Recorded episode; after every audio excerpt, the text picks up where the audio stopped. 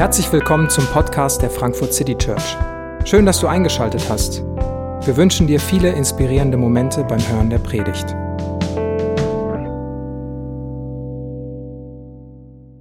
Guten Morgen.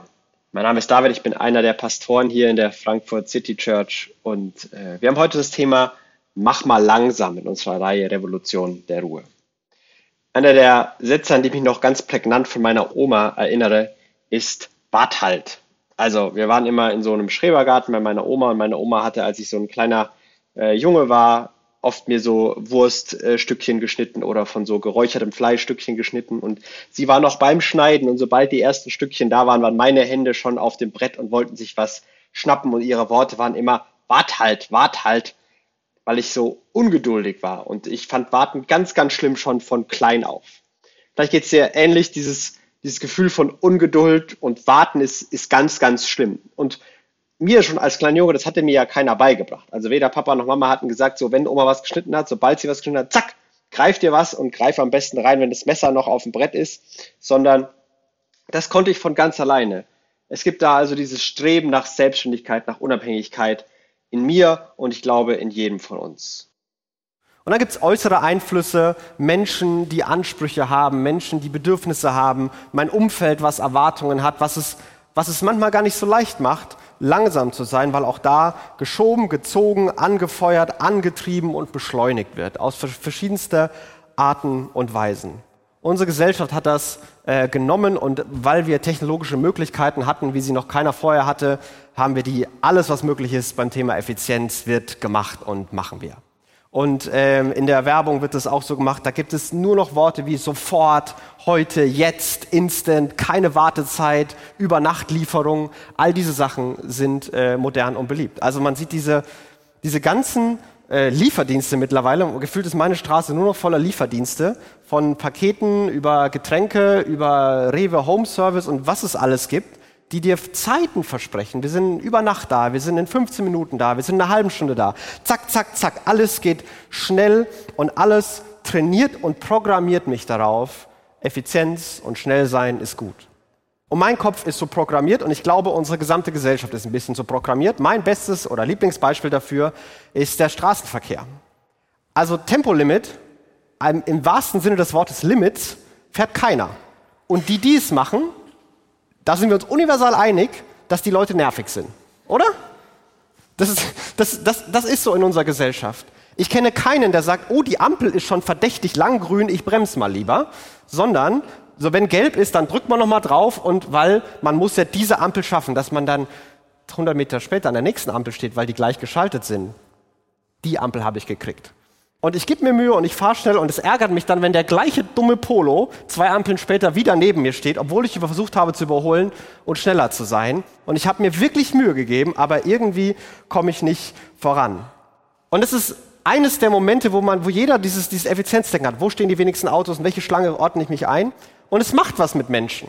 Denn der Straßenverkehr ist auch der Ort, wo wir Dinge hinterm Steuer sagen, die wir nie im Leben sonst irgendwo sagen würden. Also wenn jemand uns mit dem Auto in der Spur ein bisschen zu nahe kommt, dann können wir Dinge sagen und denken über diesen Menschen, die über diverse Beleidigungen zu diversen Leidwünschen und sonst was hingehen. Ich weiß nicht, was dein Lieblingsschimpfwort äh, an der Stelle ist, aber vielleicht hast du eins. Das Gleiche würdest du niemals machen, wenn die gleiche Person im Supermarkt mit ihrem Einkaufswagen ein kleines bisschen rübergeht und ey, das, das, das würde nicht passieren. Weil dieser Modus macht was mit uns dieses programmierte, effizienter, schneller Zeit zu sparen, das macht was mit uns und im Umgang mit anderen Menschen. Und ich bin da, ich bin da voll drin. Ich bin genau der Autofahrer, der, der all das, all das macht. Ähm, ich bin da, ich bin da drin und äh, Menschen in meinem Umfeld sind drin. Ich habe mal versucht, mich selbst zu beobachten und andere Leute zu beobachten und so einen Beispieltag zusammenzustellen. Manches ist von mir, manches ist nicht von mir. Wenn du dich wiederfindest, herzlichen Glückwunsch, ich habe dich beobachtet. Ähm, also man, man steht irgendwie morgens auf und dann macht, hat man sein Morgenritual und das ist für manche schon sehr von To-Do-Listen geprägt, für andere ist es entspannter. Aber dann geht es zur Bahn und äh, ich bin ein klassischer zur Bahn-Renner. Also die letzten Meter muss ich immer rennen und wenn ich Zeit habe, dann kann ich noch aufs, kann ich schon aufs Handy schauen, irgendwelche News checken oder schon mal Nachrichten machen, die ersten E-Mails lesen oder so weiter. Und dann guckt man kurz, oh die Bahn kommt, kurz rennen und dann hin. Äh, dann stellt man sich genau dahin, wo die Tür kommt. Bevor die Bahn angehalten hat, drückt man schon den Knopf, damit man gut und schnell reinkommt, weil man muss ja auch sitzen, damit man da entspannt sein kann und irgendwie weiterarbeiten kann am Handy oder sonst was. Die Bahn hält irgendwann an und ich stehe schon auf, bevor die Bahn angehalten hat, um wieder diesen beknackten Knopf zu drücken, weil damit ich ganz schnell rauskomme. Ich laufe aus der Bahn raus, gucke mich um, ob andere Bahnen kommen, Ampeln, die rot sind, sind Einladungen zu gucken, ob was kommt und dann äh, geht, es, geht es direkt weiter, weil man muss ja schnell irgendwie weiterkommen und immer dann, wenn man normal laufen kann, ist man auf dem Handy und macht dabei. Dann ist irgendwann Mittagspause und äh, irgendwie ist klar, dass man im Büro jetzt Mittagessen geht und äh, keiner will zuerst vom Schreibtisch aufstehen, weil wer der Erste aufsteht, der steht ja dann im Gang und ist der Depp, der Minute, eine Minute weniger gearbeitet hat als alle anderen. Und das geht nicht, man muss jede Minute Arbeitszeit aus, auskosten. Dann geht man irgendwo zum Essen hin, am besten da, wo es möglichst schnell geht und man nicht so lange warten muss. Wenn da die Schlange zu lang ist, dann gehen wir lieber dahin, weil äh, das ist zu viel Zeit für uns. Ähm, dann wird gegessen und äh, da wird auch kurz Spaß gehabt und entspannt. Danach fällt mir ein, dass ich noch ein Brot kaufen muss, äh, weil ich das noch, ähm, noch für zu Hause brauche. Mach noch einen kurzen Umweg zum Bäcker, lass es mir schon schneiden. Währenddessen tippel ich so ein bisschen nervös, weil die Schneidemaschine war auch schon mal schneller. Oder ich gucke auf mein Handy, um irgendwas wieder zu machen. Geh zurück ins Büro, um dann dort wieder To-Dos, E-Mails, arbeiten, was auch immer, nach Hause, äh, der Weg zur Bahn, das gleiche Spiel. Ich komme zu Hause an und denke mir, jetzt muss ich noch irgendwie schnell was essen und dann nehme ich mir wirklich mal 30 Minuten Achtsamkeit weil ich muss mich jetzt erholen, bevor der Alltagsstress mit meinen To-Dos zu Hause wieder losgeht. Alternativszenario.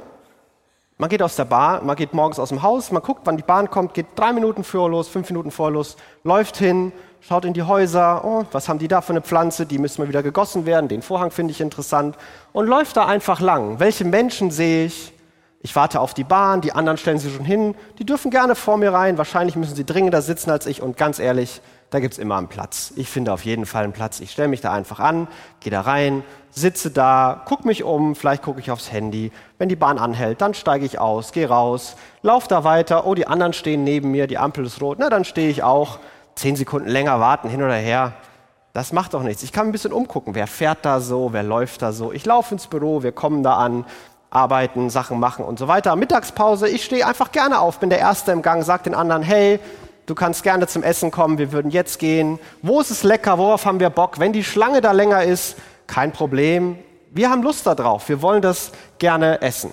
Wir haben Zeit uns genommen, gehen direkt zurück ins Büro, arbeiten, E-Mails, Sachen machen, Feierabend, noch irgendwie auf dem Weg zum Rewe zurück. Ich brauche noch ein Brot und noch eine Milch.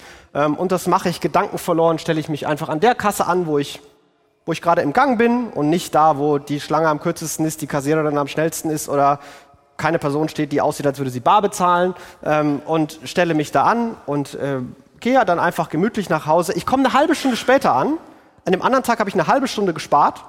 Komme eine halbe Stunde später zu Hause an, aber irgendwie koche ich mir noch was Leckeres, weil ich einfach Lust habe, da noch die Zeit nehme ich mir jetzt. Dann gibt es noch ein paar Alltags-To-Dos, die schaffe ich aber auch und dann gehe ich ins Bett. So, welchen Tag hättest du lieber? Und welcher Tag ist näher an deiner Realität? Und ich glaube, also der erste Tag ist näher an meiner Realität und den zweiten hätte ich lieber. Und, ich, und dieser, dieser Effizienzmodus, der sitzt tief in mir. Denn es gibt Momente, in denen bin ich effizient und in den Momenten, wo ich mir selbst vorwerfe, dass ich nicht so effizient bin, wie ich sein sollte. Das sind die beiden Modi, die ich kenne. Ich bin effizient oder ich sollte es sein. Viel anderes dazwischen gibt es nicht. Und wenn ich diesen Tag und da meinen Alltag mit dem gegenüberlege äh, oder mit dem vergleiche, was mir bei Jesus, was ich bei Jesus sehe, dann ist das wirklich erstaunlich. Jedes Mal, wenn Jesus irgendwas, zu irgendwas gedrängt wurde, Hochzeit zu Kanan, kommt seine Mutter zu ihm und sagt, hey, die haben keinen Wein mehr, hier das mit den Wundern hast du doch drauf, mach mal was. Sagt Jesus, hey, lass mich in Ruhe, das ist nicht meine Zeit. Drei Stunden später macht er es dann, er hätte ein bisschen Stress sparen können, aber das war sein Timing und er macht es ein bisschen später. Es kommt ein Hauptmann zu ihm und sagt, hey, meine, meine Tochter, die, die liegt im Sterben und Jesus, du musst echt schnell kommen. Und ich sage, alles klar, ich komme gerne mit. Und Jesus läuft durch die Menge und die Leute schauen ihn an und irgendwann berührt ihn irgendjemand anscheinend. Der Jesus hält dann sagt, hey, irgendjemand hat mich hier berührt und ist gesund geworden und ich würde gern mit dir reden und nimmt sich Zeit und er redet mit der Frau, schaut sie an, währenddessen Jairus daneben steht und denkt sich so, Alter, meine Tochter, ich hätte Notarzt rufen sollen und nicht Jesus fragen, weil die fahren mit Blaulicht lang und Jesus nimmt sich noch für andere Leute Zeit. Die hat nur irgendeinen Schnupfen, aber meine Tochter stirbt. Und Jesus geht dann aber weiter und am Ende äh, ist, ist sie dann schon sehr krank geworden, sogar schon gestorben und Jesus hat sie einfach von den Toten auferweckt. Also ich glaube, unser Notarzt fährt nicht so, weil er nicht das Selbstbewusstsein hat, dass er Leute von den Toten auferwecken kann. Ähm, aber Jesus hat es so gemacht. Diese Stories gibt es wieder und wieder und wieder, wo Jesus so dieses langsame, völlig ungehetzte, ungetriebene und entschleunigte Leben lebt und vorlebt und seinen Jüngern auch, auch vormacht. Und das sieht man wieder und wieder. Wir haben uns in dieser Predigtreihe mit einem, mit einem Vers, einer Einladung von Jesus immer wieder beschäftigt, die, die das widerspiegeln soll, die uns einladen soll, auf den Weg von Jesus zu kommen und diesen Weg zu gehen, das, das ist eine echte Revolution. Das ist nicht nur eine kleine Kurskorrektur, sondern eine, eine grundlegende Veränderung. Und Jesus sagt in Matthäus 11 folgendes. Kommt zu mir, ihr alle, die ihr euch plagt und von eurer Last fast erdrückt werdet. Ich werde sie euch abnehmen. Nehmt mein Joch auf euch, lernt von mir, denn ich bin gütig und von Herzen demütig, und so werdet ihr Ruhe finden für eure Seelen. Das Joch, das ich auferlege, das drückt nicht, und die Last, die ich zu tragen gebe, ist leicht. Kommt zu mir, die ihr euch plagt und erdrückt werdet, und ich werde euch Ruhe geben, Ruhe für eure Seelen. Wir haben in den letzten Wochen schon geguckt, welche verschiedenen Facetten das haben kann. Ähm, sich in Stille und Einsamkeit mal von der Hektik zurückzuziehen, irgendwie Orte zu finden, um mal rauszukommen aus diesem Wahnsinn. Einen, einen Sabbattag, einen Ruhetag zu machen, einmal die Woche zu sagen, stopp, heute läuft es anders, heute mache ich Pause, heute läuft ein anderer Modus in meinem Leben ab. Chris hat vor zwei Wochen darüber gesprochen, schlichter und einfacher zu leben, sich die Fragen zu stellen, brauche ich das überhaupt? Und Genügsamkeit zu lernen, was wirklich auch entspannen kann. Und heute geht es eben darum, bewusst langsamer zu leben, zu entschleunigen, sich Zeit zu lassen. Denn das ist etwas, was wir bei Jesus wieder und wieder und wieder sehen. Und die Verse, die wir gerade gehört haben, wo die Jünger diesen, diesen Austausch mit Jesus haben, die schließen an eine Geschichte an, wo Jesus eine Begegnung mit einem sehr, sehr reichen jungen Mann hat. Und der junge Mann fragt ihn, hey, was muss ich in meinem Leben tun, damit ich, damit ich dir nachfolgen kann, damit ich mit dir unterwegs sein kann damit ich mit dir in Ewigkeit leben werde. Und Jesus sagt ihm am Ende, nachdem sie über manches geredet haben, hey, du musst deinen ganzen Besitz aufgeben und dann komm mit mir mit. Denn alles, was du weggibst, wird, wird nicht so viel, ist nicht so viel wert wie das, was du bei mir bekommst. Und der junge Mann geht traurig weg und macht es nicht. Das war zu groß. Das Opfer war zu viel. Und Jesus sagt, hey, das ist, das ist unmöglich. Und was bei, bei Menschen unmöglich ist, das ist bei, bei Gott unmöglich. Und dieser Gedanke der, der Unmöglichkeit bei dieser Lebensveränderung ist im Raum. Denn wenn wir diese, diese Lebensszenarien machen, dann glaube ich, dass unser Gefühl nicht ist, dass wir uns Informationen fehlen. Wir haben Seminare, Bücher, Workshops zum Thema Work-Life-Balance, Stressbewältigung, Optimierung und all. Und es gibt Infos noch und nöcher. Und wenn wir uns diesen Plan haben oder jemand uns sagt, hey, so kann dein Leben langsamer, entschleunigter, ruhiger sein, dann ist immer mein Gefühl, funktioniert eh nicht. Das hat mit der Realität nichts zu tun. Das klappt nicht, das kann ich nicht, das schaffe ich nicht. Das Problem sind nicht Infos, die fehlen, sondern das Problem ist die Fähigkeit, etwas anderes tatsächlich zu zu tun, etwas anderes wirklich zu leben. Und da möchte ich uns erinnern, dass wir gerade aus dem Pfingstwochenende kommen. Pfingsten, das Versprechen Gottes mit seinem Geist, mit seiner Kraft in jedem zu leben, der an ihn glaubt. Die Jünger haben von Jesus die Kraft bekommen, weil Jesus mit ihnen war. Jetzt lebt Jesus mit seinem Geist in uns und gibt uns die Kraft für diese Veränderung.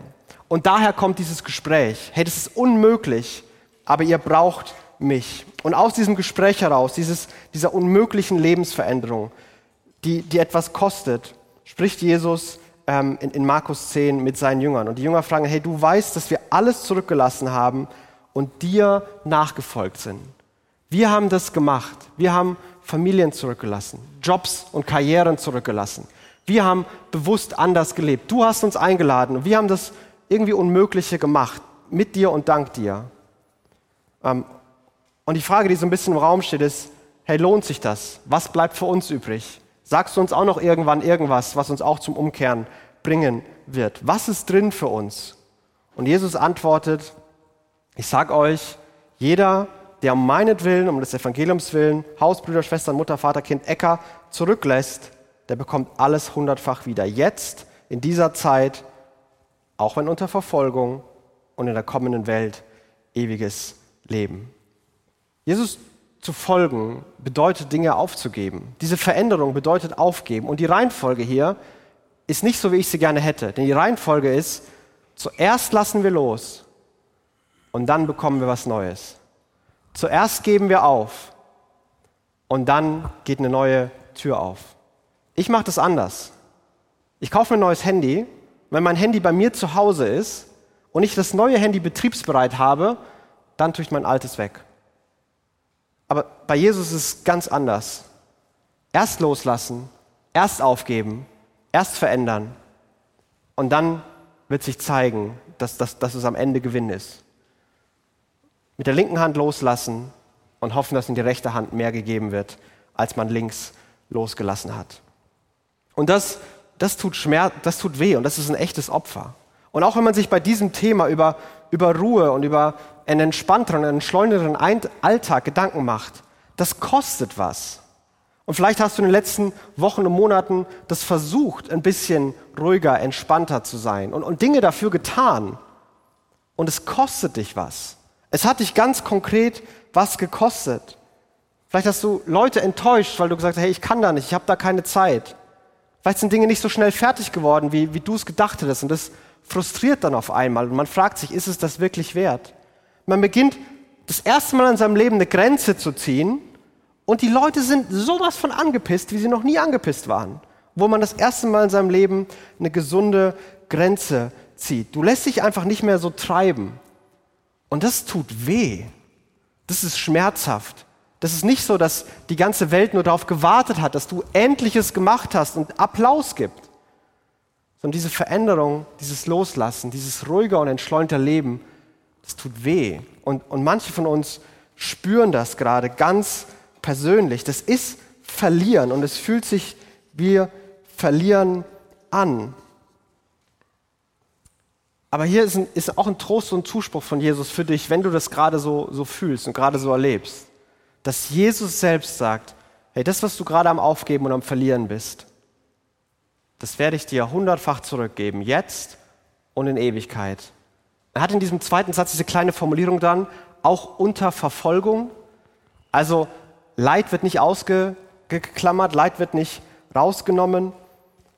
Aber was ich gewinne, ist mehr als das, was ich aufgebe und loslasse. Was du gewinnst, ist mehr, auch wenn es jetzt hart ist, weil Jesus das verspricht, weil Jesus das zusagt.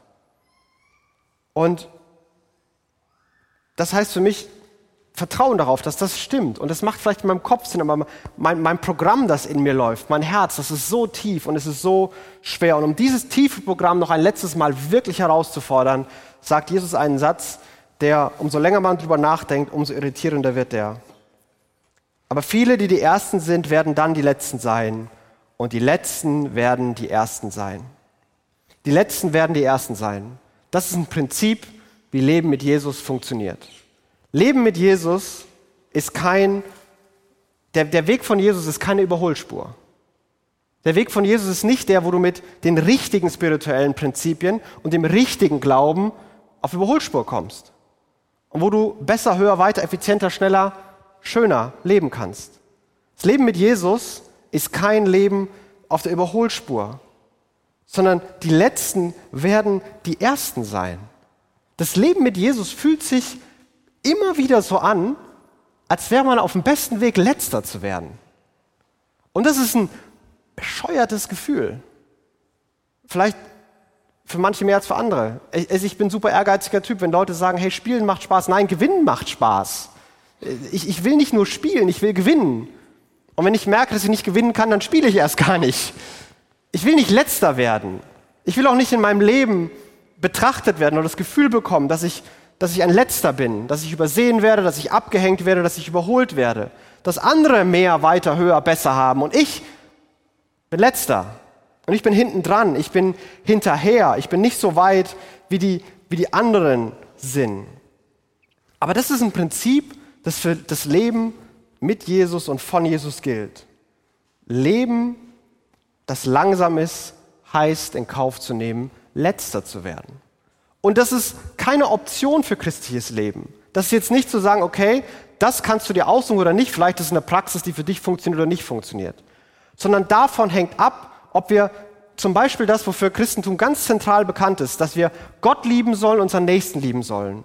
Dass wir das leben können Dafür müssen wir eine gewisse Langsamkeit, dafür müssen wir Zeit haben. Im Straßenverkehr sind alle getrieben wie sonst was und Nächstenliebe ist überall zu finden, aber selten im Straßenverkehr. Zumindest mir ist das selten begegnet. Da, wo ich am lieblosesten mit Leuten umgehe, ist fast immer dann, wenn ich in irgendeiner Form gestresst oder genervt bin. Ganz, ganz selten sage ich aus tiefer Ruhe heraus, was wirklich verletzend ist. Das passiert wirklich selten. Denn wenn ich mir Zeit nehme, zuhöre, wahrnehme und dann versuche, liebevoll zu handeln, zu reden, dann, dann kann ich das meistens. Ich bin gestresst, ich bin genervt und deswegen funktioniert es nicht.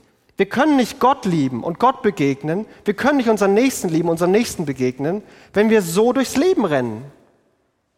Das ist keine Option, dieses langsame Leben, ein Leben, das darauf abzielt, letzter zu werden, das sich Zeit lässt, wo man übersehen ausgegrenzt wird, wo man keinen Preis bekommt. Ja, noch schlimmer, wo andere kommen und, und gute Tipps haben, wie man es besser machen könnte, wie das mal effizienter geregelt werden könnte. Und die Herausforderung von Jesus hier scheint zu sein, hey, sei gerne letzter. Sei gerne bereit, letzter zu sein. Denn daran und an einem Leben, das so ist, hängt all die Fülle, hängt all das Versprechen. Und vor allem ist es das Leben mit Jesus und das Leben, das Jesus selber lebt und selber geht. Aber wie konnte Jesus das? Wie konnte Jesus so langsam leben? Wie kann das für Jesus okay sein? Und wie kann er das nicht nur für sich okay erklären, sondern zu einem Prinzip für alle seine Jünger, Jüngerinnen, alle Menschen, die jemals an ihn glauben werden, machen. Und ich glaube, weil Jesus mit einem tiefen Grundbewusstsein und Grundvertrauen gelebt hat. Und das sieht man wieder und wieder und wieder. Gott, und Jesus sagt, mein Vater wird zur richtigen Zeit das Richtige tun. Ich muss nicht besonders schnell sein, damit es rechtzeitig funktioniert. Gott wird zur richtigen Zeit das Richtige tun. Ich muss mich nicht super effizient anstrengen, um am Ende das richtige Ergebnis zu haben, denn ich brauche es jetzt und hier und so. Gott wird zur richtigen Zeit das Richtige tun. Und da, das entspannt mich. Und deswegen kann ich überholen lassen, vorbeiziehen lassen, muss ich nicht mitrennen. Ich glaube, warum ich oft so gestresst bin, warum ich diesen Modus habe, ich bin effizient oder ich sollte effizient sein, aber nicht so viel dazwischen, ist, weil, weil da in mir dieser, dieser tiefe tiefe Unglaube gegenüber Gott ist. Dieser tiefe Zweifel daran, ob Gott wirklich zur richtigen Zeit das tut, was, was richtig ist und was ich brauche. Ich habe Pläne und Vorstellungen, Sehnsüchtungen und Wünsche. Und ich weiß, ich kann was dazu tun. Ich weiß, ich kann was dazu beitragen. Und wenn ich mir Mühe gebe, es könnte klappen. Und da ist dieser, dieser, ich glaube lieber mir und meiner Effizienz, ich glaube lieber meiner Schnelligkeit und meinem Vermögen, als zu sagen, hey Gott, du wirst zur richtigen Zeit das Richtige tun. Und mit diesem Gedanken zu leben, das, das würde unser Herz neu programmieren. Das würde unseren Blick für diese Welt neu ändern und grundlegend umdrehen. Das würde uns entschleunigen. Viele, die jetzt die Ersten sind, werden dann die Letzten sein. Und die Letzten werden die Ersten sein. Mach mal langsam. Jesus wird rechtzeitig das Richtige tun. Aber was kannst du tun, um, um diese, diesem Modus zu kommen, um dieses Leben zu leben?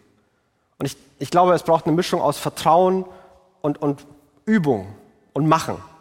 Weil nur Vertrauen wird nicht die Lösung sein. Hey, ich vertraue Gott und dann passiert alles von alleine. Vielleicht, wahrscheinlich nicht. Oder ich, ich übe ganz viel und mache ganz viel. Hilf dir selbst, dann hilft dir Gott. So nach dem Motto. Glaube ich nicht. Das probieren ganz viele und sie kommen nicht am Ziel an. Sondern es braucht diese Mischung aus Machen und Üben und Gottvertrauen. Wir müssen das miteinander verbinden. Was kannst du machen? Wie kannst du das neu lernen, dich neu programmieren, diesem, diesem effizienten, schnellen Denken entgegenzusetzen? Stell dich im Supermarkt der längsten Schlange an und denk dir, Jesus wird zur richtigen Zeit das Richtige tun. Und deswegen stelle ich mich hier an. Und es mag albern klingen, und das mag ein komischer Gedanke sein in dem Moment. Und ich glaube, wenn du es mal machst, du wirst dich in dem Moment auch ein bisschen albern fühlen. Ist okay. Aber du beginnst was zu lernen. Hey, ich stelle mich hier an, ich muss nicht hier zehn Sekunden schneller raus. Jesus hat es im Griff. Und Jesus wird fürs Richtige sorgen. Bleib an roten Ampeln einfach mal stehen. Und guck dich um. Nutz die Zeit zu beten. Ich kann hier an der roten Ampel stehen bleiben. Jesus wird zur richtigen Zeit das Richtige tun. Schwimm einfach mal im Verkehr mit. Versuch nicht schneller als alle anderen zu sein. Schwimm einfach mit. Schwimm einfach mit und versuch mal zu gucken. Wenn du mal dir die richtige Hardcore-Übung geben willst, dann fährst du mal im Süden von Frankfurt auf die A5 und fährst mit 100 ganz hoch bis in den Norden, auf der rechten Spur und lässt mal alle überholen und guckst einfach mal, wie sich das für dich anfühlt, 15 Minuten von allen überholt zu werden. Und wir gucken, ob du es aushältst, die ganzen 15 Minuten. Jesus wird zur richtigen Zeit das Richtige tun.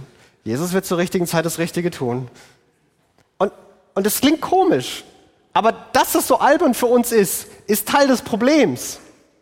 Dass es so albern für uns ist, Teil des Problems. Mach dein Handy, äh, lustiger englischer Wortwitz, von einem Smartphone zu einem Dumbphone. Nimm die, nimm die ganzen Notifications runter. Lass dein Handy nicht bestimmen, wann du irgendwo hingucken musst. Alles weg.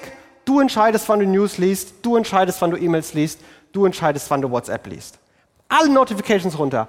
Ja, du wirst manches nicht so schnell mitbekommen. Manche werden Infos vor dir haben. Manche werden vor dir antworten können. Ist okay. Jesus wird zur richtigen Zeit das Richtige tun. Und vielleicht eine Sache noch. Nimm dir einmal vor, etwas mindestens so und so lang zu machen. Ich werde mindestens eine Stunde Mittagspause machen. Nicht so schnell wie möglich, damit ich zurück kann. Ich werde mindestens eine Stunde Abendessen machen. Ich werde mal mindestens eine Stunde meine Wohnung putzen. Und nicht so schnell wie, wie sonst. Vielleicht eine Stunde auch viel zu, viel zu tief, da sieht man, dass ich nicht so viel Ahnung habe. Vielleicht drei Stunden bei deiner Wohnung. Keine Ahnung. Aber ich werde es mal mindestens so lang machen. Und wenn ich 15 Minuten fertig, früher fertig bin, dann mache ich irgendwas weiter. Aber ich, ich stemme mich gegen diese Effizienzmaschine weil ich weiß und weil ich glaube, Jesus wird zur richtigen Zeit das Richtige tun. Und dieses Vertrauen in Jesus, dieser Gedanke, der muss wachsen, der muss in uns groß werden. Und Vertrauen ist nichts, wofür ich mich einfach so entscheiden kann. Also ich vertraue dir jetzt, ich mache das jetzt oder ich mache das nicht. Auch dafür müssen wir etwas, etwas sehen, etwas von Jesus begreifen. Paulus formuliert es im Galaterbrief, als er, als er über Jesus reflektiert, so. Galater 4, Vers 4 bis 5. Als die Zeit dafür gekommen war, sandte Gott seinen Sohn. Er wurde als Mensch von einer Frau geboren und war dem Gesetz unterstellt. Auf diese Weise wollte Gott die freikaufen, die dem Gesetz unterstanden. Wir sollten alle in, Recht, in alle Rechte von Söhnen und Töchtern Gottes eingesetzt werden. Jesus ist auf die Welt gekommen und all die in diesen Gesetzen, in diesen Mustern drin war, dieser gekommen, um sie rauszuholen, sie zu Söhnen und, Gott, und Töchtern Gottes zu machen. Der Vers fängt an mit rechtzeitig, als die Zeit gekommen war. Gott weiß, was er tut. Und, und Gott hat uns etwas gegeben, was keiner von uns auf seine Liste schreiben würde. Wie, was, was löst mein Leben? Sohn Gottes werden. Das hätte keiner draufgeschrieben. Aber das ist, was wir zutiefst brauchen. Und das ist, was Jesus uns ermöglicht. Er schenkt uns das. Es ist seine Einladung dass wir mit Gott diese Verbindung haben, dass er unser Vater ist. Und natürlich sorgt ein guter Vater für seine Kinder. Jesus wird zur richtigen Zeit das Richtige tun. Das hat er bewiesen. Und wenn er das bei diesem Riesenspektakulären macht, dass er sein Leben gibt, damit du Gottes Kind sein kannst, warum sollte er es in deinem Alltag und bei dem, was dich beschäftigt, auf einmal nicht mehr können oder nicht mehr wollen? Jesus wird das tun. Und vielleicht hast du dein Leben lang gelernt, dass du alles alleine machen musst. Dass Dinge am besten funktionieren, wenn du sie selbst machst. Weil du kannst dich auf keinen um dich verlassen. Ich lade dich ein, Jesus nicht in die Kategorie, Jesus nicht in die Kategorie von allen anderen zu packen. Jesus ist anders. Gib ihm eine Chance. Gib ihm eine Chance, sie zu zeigen, dass er anders ist. Gib ihm eine Chance, indem du schmerzhaftes Loslassen und überraschender Gewinnen, indem du diese Phase einmal mit Jesus durchlebst. Gib Jesus eine Chance. Lass, lass zu, dass er sich dir zeigen kann. Und vielleicht denkst du das und fühlst du das, aber in dir ist dieses Unbehagen, weil, weil du glaubst, dass Jesus das für dich nicht tun würde. Du hast was getan, was unaussprechlich ist. Dir wurde was angetan, was wirklich entsetzlich ist. Du fühlst dich nicht wert genug und gut genug, dass Jesus sich um dich kümmern könnte. Dass Jesus genug Zeit und genug Blick für dich haben könnte, dass sein Angebot und sein Geschenk dir gilt weil du bist dir sicher, dass du das nicht verdient hast.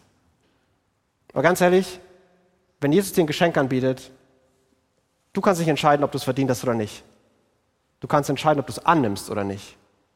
Ob du es verdient hast oder nicht, ist nicht deine Entscheidung. Und Jesus möchte es dir hinlegen, egal was du gemacht hast, egal was dir angetan wurde, egal was du gerade lebst, egal was du gerade denkst, fühlst oder bist. Das Angebot von Jesus, ich schenke dir meine Gnade, komm mit auf meinen Weg und du wirst Ruhe für deine Seele finden. Das ist ein unverdientes Geschenk, das muss man sich nicht verdienen. Aber komm mit mir mit, lass los, lass dir Zeit, sei bereit, letzter zu werden. Ich werde zur richtigen Zeit das Richtige tun. Und ich möchte uns daran erinnern, dass wenn wir, wenn wir jetzt Abendmahl feiern, was wir, was wir jeden Sonntag feiern, dann ist das nicht nur eine, eine hohle Tradition, die wir, die wir tun, weil wir sie eben tun, sondern das ist die Erinnerung, dass Jesus sein Leben gegeben hat, dass der Leib von Jesu, dass der, dass der gebrochen wurde, damit, damit, er, damit er uns begegnen kann, damit wir Söhne und Töchter Gottes werden können, damit er dir diese Einladung zusprechen kann und es da kein Aber im Raum gibt, weil jedes Aber und jede Schuld und jede Scham Jesus weggewischt hat. Dass Jesus sein, sein Blut vergossen hat und gesagt, das hier, das besiegelt einen neuen Bund. Das, das setzt eine Beziehung zwischen dir und mir fest, dass wir für immer zusammengehören. Ich verspreche mich, um dich zu kümmern. Vertrau mir. Ich bin da. Ich werde das Richtige zur richtigen Zeit tun. Und das ist die Einladung, die Jesus auch dir heute ausspricht und die du im Abendmahl ganz konkret annehmen kannst. Vielleicht wieder, weil du merkst, es ist dir unmöglich, aber du brauchst die Kraft Gottes und du willst den Weg von Jesus gehen und du willst dein Vertrauen erneuern. Vielleicht zum ersten Mal, weil du diesen, diesen Schritt, diesen Gedanken, hey, ich vertraue mein Leben Jesus an, noch nie gedacht hast und noch nie gegangen bist. Und vielleicht als diese, diese tiefe Bestätigung, dass das, was du letzte Woche gelebt hast im Vertrauen auf Jesus, dass das auch nächste Woche gelten wird. Darum feiern wir Abendmahl. Und dazu möchte ich dich einladen, wenn wir, wenn wir es jetzt feiern und Lieder singen. Ich möchte ein Gebet sprechen und dann singen wir und feiern Abendmahl. Jesus, du, du siehst unser, unser Tempo, du siehst unser Getriebensein, unsere Herausforderungen. Du siehst auch die Sehnsucht in uns, dass wir gerne langsamer, entspannter werden. Dass Raum entsteht für Begegnung mit dir, Begegnung mit unserem Nächsten. Und du siehst, wie dieses Gefühl da ist, dass das doch ganz unmöglich ist. Du siehst, wie tief dieses Programm in unseren Herzen läuft, wo wir uns auf uns selbst verlassen, auf unsere Effizienz und unser Timing. Und wir bitten dich, dass wir ausbrechen können, dass wir was Neues lernen können. Aber Jesus, das ist für Menschen unmöglich. Dafür brauchen wir deine, deine Kraft. Dafür brauchen wir deine Fülle. Dafür brauchen wir dich. Und deswegen danken wir dir, dass du uns nicht auf einen Weg alleine schickst, sondern dass deine Einladung ist, komm zu mir, lern von mir, sei bei mir und leb dein Leben mit mir. Und ich bitte dich, dass du diese Einladung jetzt ganz persönlich jedem aussprichst, dass wir das erfahren können und hören können, so wie wir es brauchen, dass es uns tröstet oder herausfordert. Jesus, du bist Gott. Es ist deine Kirche und es ist deine Einladung. Und so beten wir, zeig dich du uns und begegne du uns. Amen.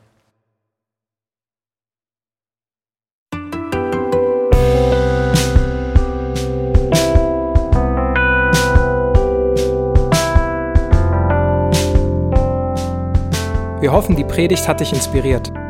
Wenn du uns kennenlernen möchtest, dann schau einfach mal auf unsere Homepage www.frankfurtcitychurch.de oder besuch uns in unseren Gottesdiensten.